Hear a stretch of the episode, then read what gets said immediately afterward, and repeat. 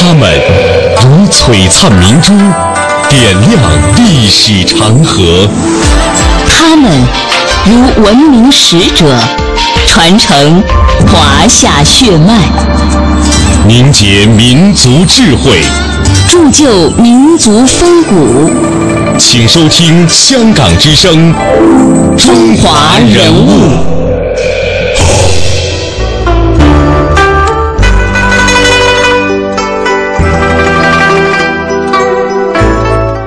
品读中华人物，启迪智慧人生。大家好，我是郑博。大家好，我是君阳。欢迎各位锁定中央人民广播电台香港之声数码广播三十二台的《中华人物》。今天，让我们把首先呢，呃，时间回到一九八六年的七月二十九日，历史上的今天，两弹一星的元勋、著名核物理学家邓稼先逝世。邓稼先是中国核武器研究工作的开拓者和奠基者，为中国的核武器、原子武器的研发做出了重要贡献。的中国科学院院士，他是一九二四年出生在安徽省的怀宁县。在一九五八年八月的一天，当时的二机部副部长钱三强对一个三十四岁的年轻人说了这么一句话：“中国要放一个大炮仗，要调你去参加这项工作。”这句话一说出来，这个年轻人就开始长达了二十八年的隐姓埋名的岁月。同时呢，这个人和中国的第一颗原子弹，和中国整个从无到有的核工业的诞生和发展紧紧的联系在一起。这个大炮仗说的就是原子弹，而这个年轻人自从接到钱三强交给他的任务之后，很快啊，他就从亲戚朋友的视线当中消失了。连他的妻子也不知道他在哪儿，他每天都在做着什么。直到一九八六年六月的一天，他的名字突然同时出现在了全国各大媒体的报道当中，一个埋藏了二十八年的秘密也随之浮出了水面。那么接下来，首先让我们通过中央台难忘的中国之声采制的邓稼先生前的一段录音，让我们一同走进他。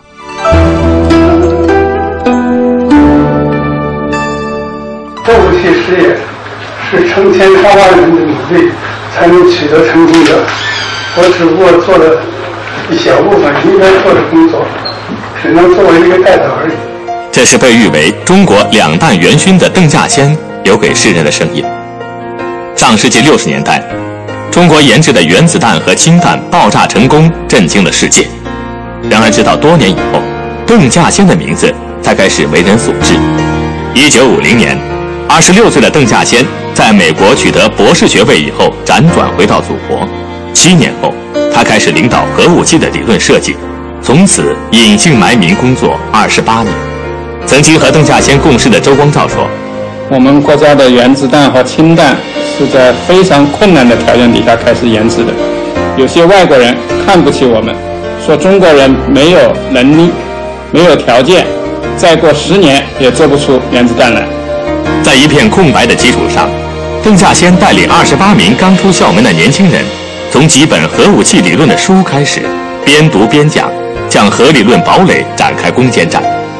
邓稼先的爱人徐露西说：“稼先是个大忙人，他忙些什么呢？他谁也不告诉我，我呢也不打听。那个时候呢，他经常晚上回来挺晚。那个时候晚上呢，宿舍门早就上了锁。他回来的时候呢，就。”经常是从铁丝网上面翻过来，然后呢，他同事们呢就把他的自行车呢从铁丝网上抬过来。五、四、三、两、幺，起爆！一声惊雷冲天起。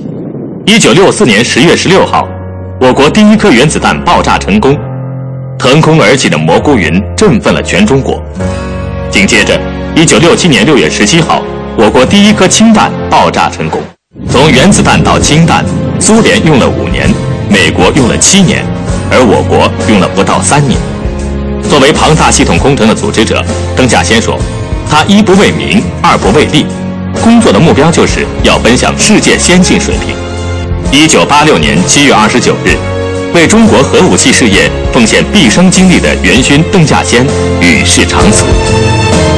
一九九九年九月十八日，党中央、国务院、中央军委追授邓稼先两弹一星功勋奖章，举身国威壮河山，功勋得人间。溯华夏五千年，英才辈出，激扬文字，书写风流，跌宕声韵，记录千秋，征战沙场，气吞山河。这里是香港之声，中华人物。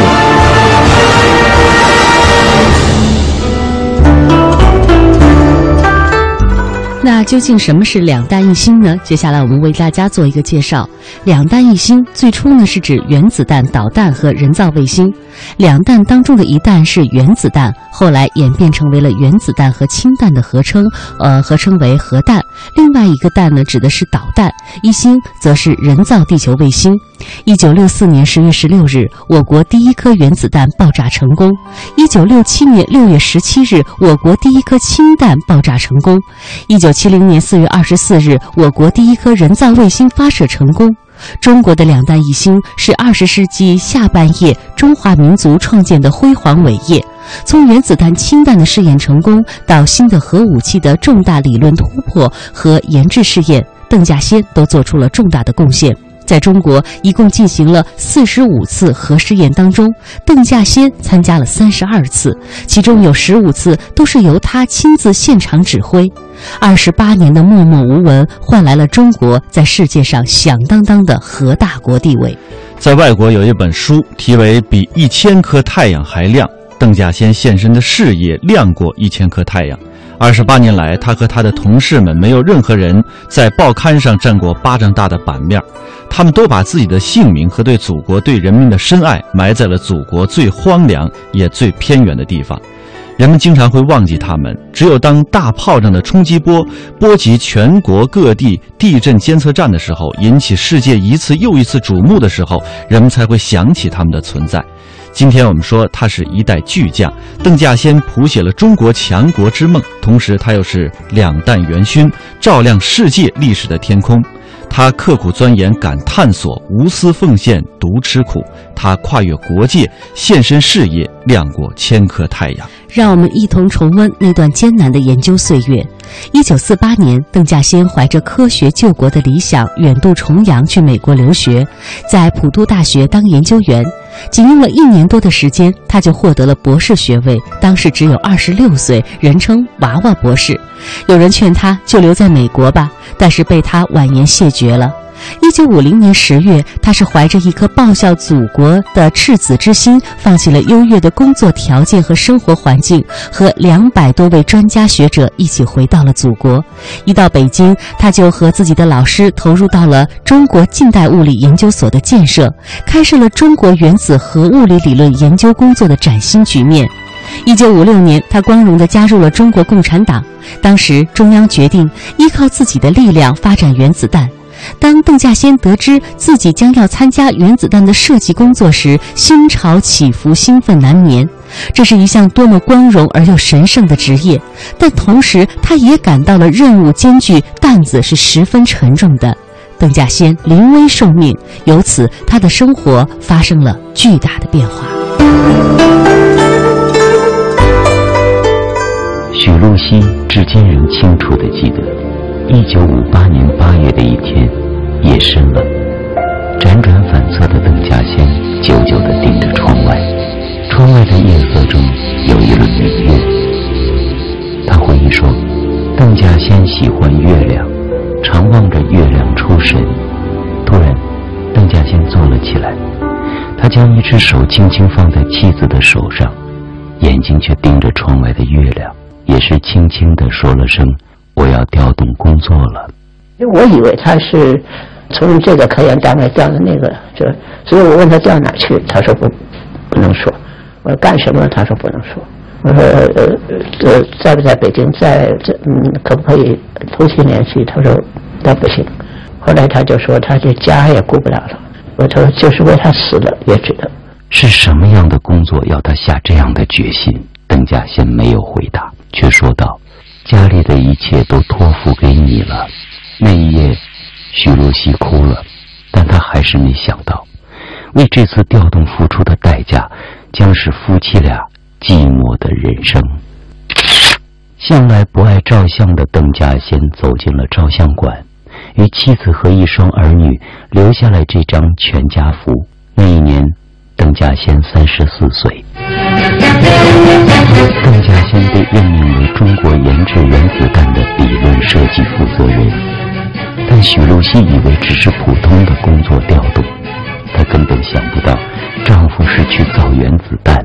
因为邓稼先的专业虽然是核物理，但建国初期，新中国能造桌子椅子，能造茶碗茶壶，能种粮食，能把小麦磨成面粉，还能造纸。毛泽东说。但是，一辆汽车、一架飞机、一辆坦克、一辆拖拉机都不能造。没有人知道邓稼先在哪里工作。他白天消失，晚上神秘的回家。其实，他那时工作的地方与家只隔着一站路。严格的保密纪律让邓稼先的生活方式完全变了。他从此没有发表过一篇论文，没有做过一次学术报告。甚至亲友间的聚会也避开了。正好那天我骑车过去，哎，我看他在那儿，我我说你怎么在这儿？我们根本没想到那是他们工工作单位，他就骗我了。他说啊，我去看人，在这儿下错车了。然后他就赶紧公共汽车来上，我没想到他是骗。美国在日本的广岛长期投掷两颗原子弹，让世界真切地看到了原子武器毁灭性的力量。二零零二年，美国解密了四十一份绝密文件，文件清楚地表明，美国政府曾多次企图对中国发动核突袭。朝鲜战争期间，装有原子弹的导弹一度运至日本冲绳岛，美国人扬言要将核武器当作普通炸弹来用。国际舆论称，自广岛长期被毁后，没有任何一个国家像新中国一样临近核威胁。居里夫人的女婿，一生为和平而战的法国物理学家约里奥·居里，通过自己的中国学生转告毛泽东：要保卫世界和平，就要反对原子弹。你们要反对原子弹，必须自己先有。邓稼先就是在这样的背景下出任核研究院理论部主任，理论设计是制造原子弹的龙头。那天。邓稼先接受任务时，第一个反应就是“我行吗？”而这时的理论设计小组只有邓稼先和几个刚毕业的大学生，而美国第一颗原子弹的科研队伍，仅诺贝尔奖得主就有十四人。一九五七年十，一九五七年，中苏国防新技术协定签订。苏联表示援助中国研制原子弹，中国用农产品交换苏联的教学模型和图纸资料。中国人充满期待，希望在苏联指导下缩短研制周期和战线。但事实上，即使在常规武器上，苏联老大哥也只允许中国人仿制他们将要停产的武器装备。人物穿越时空，人生启迪智慧，人文润泽心灵，人性彰显力量。香港之声，中华人物，为你细数那些被历史记住的名字。邓稼先就是怀着以最快速度把事业搞上去的决心，把全部的心血都倾注到了任务当中去。当年，他带着一批刚刚跨出校门的大学生，日夜挑砖石瓦搞试验场地的建设，硬是在乱坟当中撵出了一条柏油路来，在松树林旁边盖起了原子弹教学模型厅。在没有任何资料、缺乏试验条件的情况之下，邓稼先挑起了探索原子弹理论的重任。为了当好原子弹设计先行工作的龙头，他带领大家刻苦地学习理论，靠自己的力量搞尖端科学研究。邓稼先向大家推荐了一揽子的书籍和资料，他认为啊，这些都是探索原子弹理论设计奥秘的向导。由于当年呢都是外文书，并且只有这一份，邓稼先只好先组织大家阅读，一人念，一人翻译，连夜的印刷。为了解开原子弹的科学之谜，在北京的近郊，科学家们决心决心啊，充分发挥集体的智慧，研制出我国的蒸汽弹。那个时候，由于条件非常的艰苦，大家呢使用算盘来进行极为复杂的原子弹理论的计算。为了演算一个数据，一日三班倒，算一次要一个多月，算九次要花费一年多的时间。同时又请到了物理学家，从出发概念进行估算，确定正确的话，常常都是工作到天亮的。为了让同他一起工作的年轻人也能够得到休息，得到工作之余的些许的娱乐，他总是抽空和年轻人玩十分钟的木马游戏。有一次啊，王干昌教授看见了他们在玩这种游戏，这老教授是又好气又好笑，斥责说：“这是什么玩法？你们还在做儿戏呀！”邓稼先笑着说：“这叫互相跨越，互相跨越，这是一种非常亲密的同志关系。正是靠着这种关系，邓稼先和同事们一起克服了一个个的科学难关，使我国的两弹研制的速度啊，以惊人的速度在发展。一次地下核试验，有一个机器呢出了一些故障，有人就主张说把机器拉上来查看，但是这样做确实是太危险了。”为了安全，在寒冷的戈壁滩上，邓稼先亲自下井去解决问题，开庆祝会。由于当时休息的不好，他只喝了一小杯酒就倒下了。让人量了一下他的血压，竟然是零，一直抢救了两天两夜。他醒来之后，开口的第一句话就是：“研究报告出来没有？”现在有两个日期深深地印在我们大家的脑海里，一个是一九六四年十月十六日，我国第一颗原子弹横空出世；一九六七年的六月十七日，这第二个日子，我国第一颗氢弹威震山河。然而，就在原子弹爆炸成功之后，邓稼先的母亲已经病危了。下面的这段音频呢，是邓稼先的妻子讲述的这段故事。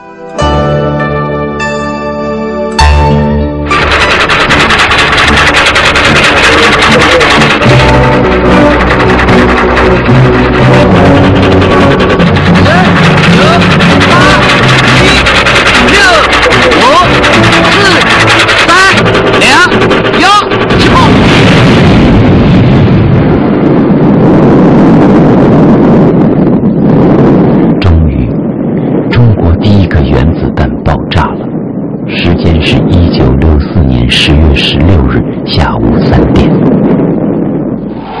乎在爆炸的同时，美国总统约翰逊在被窝中被人叫醒，但他在随后发表的广播讲话中称：“红色中国爆炸的原子弹是一个非常差劲的东西，他要达到做核武器的能力还有很多年。”然而，当美国人通过大气云层的取样分析，得到的结论却是中国原子弹爆炸当量。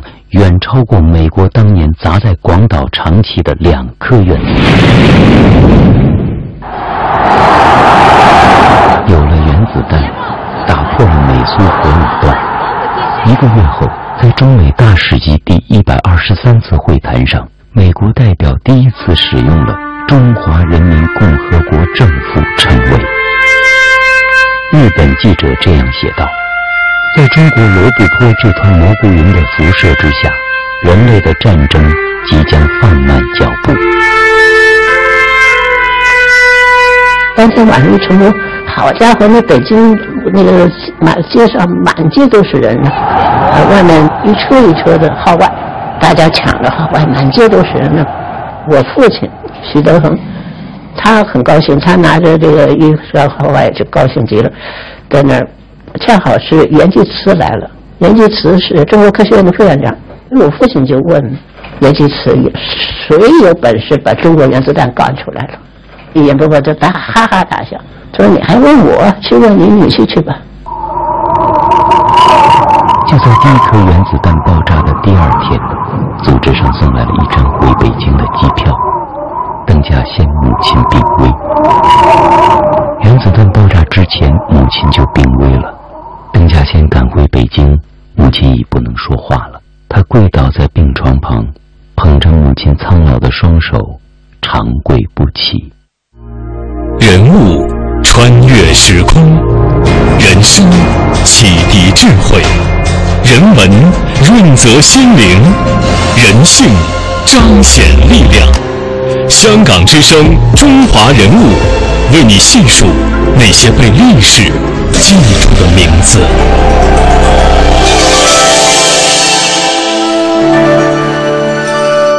科学家杨振宁是邓稼先的好友，他曾经在一篇纪念文章《邓稼先》当中这样写道：“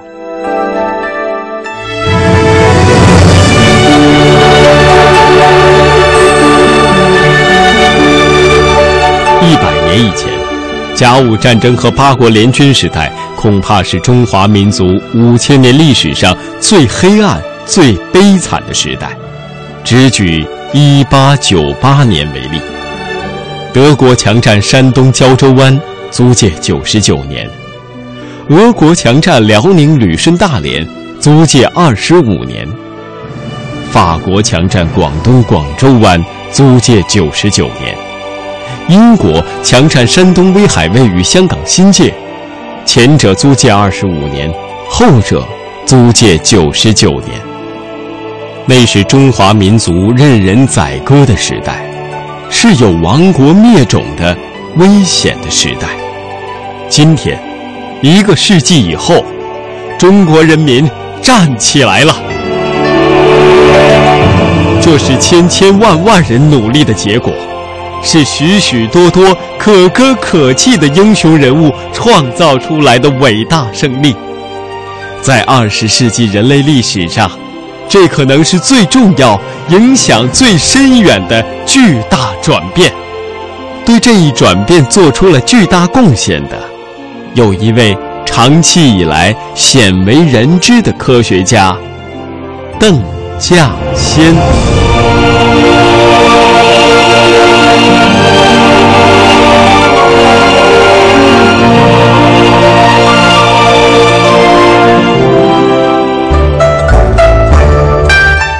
一九七九年，在一次核试验当中，核弹从高空直接摔在地上，并没有出现蘑菇云。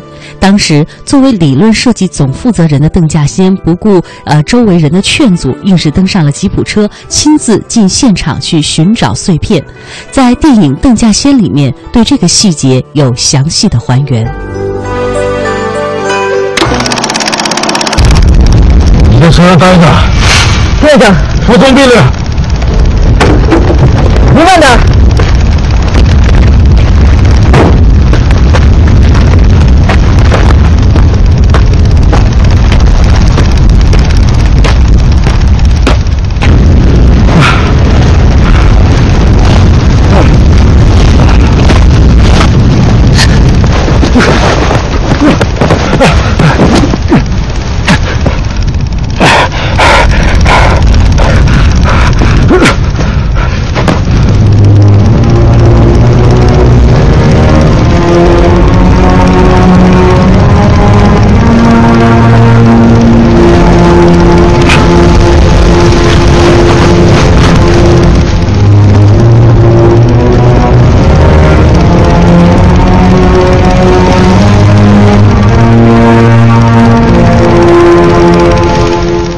弄清楚了，这次事故是因为降落伞没有打开。邓稼先放心了，但他同时也知道，自己受到了一次致命的伤害。拍完这张照片，在回程的吉普车上，邓稼先自言自语地说：“你知道，放射性布进入人体之后，最容易被什么吸收吗？”然后自己回答说：“骨髓。”然后又说：“你知道进入人体后半衰期是多久吗？二百年。一九八零年以后，邓稼先衰老的特别快，头发白了，工作也特别容易劳累。一九八五年，他终于住进了医院，得了癌症。一九八六年六月，杨振宁到医院探望邓稼先，定格了他们人生中最后一次见面。照片上的邓稼先。嘴角上还有没有完全擦干净的血迹？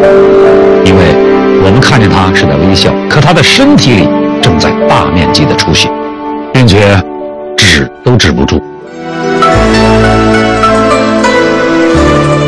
中华人物被历史记住的名字，中国核武器研制工作的开拓者和奠基者，为中国核武器、原子武器的研发做出重要贡献的中国科学院院士、两弹一星元勋、著名的核物理学家邓稼先，在一九八六年的七月二十九日，邓稼先因为癌症不幸逝世，享年六十二岁。人们将永远的怀念这位被称作“两弹元勋”的我国核武器研制工作的开拓者和奠基者。在今天节目的最后，我们通过一段音频来听听后人对他的评价。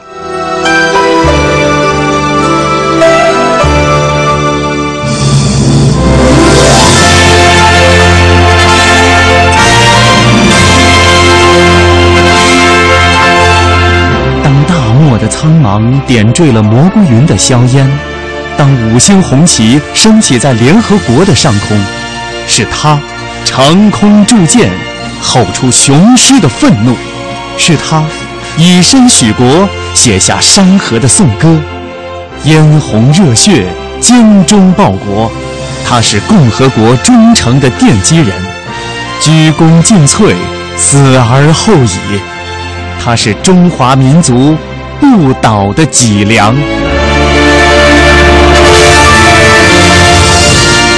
他，一个忠厚朴实的人，却毅然决然地参与了我国核研究工作。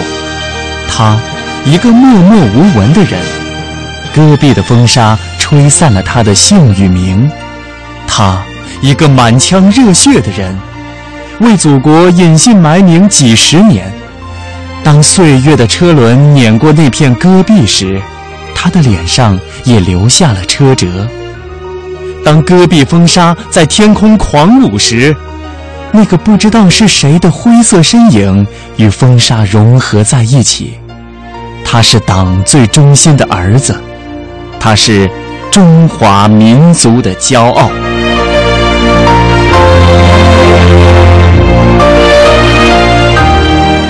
国难当前，方显英雄本色。为了一个坚定的信念，他面对重重困难，无所畏惧，勇往直前。站在选择面前，他毫不犹豫，愿以身许国，因为他心中怀有眉峰傲骨，是龙的传人，这是不可动摇的内心血液，为国家奉献出自己的一切。却又在众人面前不动声色，默默无闻。他，是忠义之大者。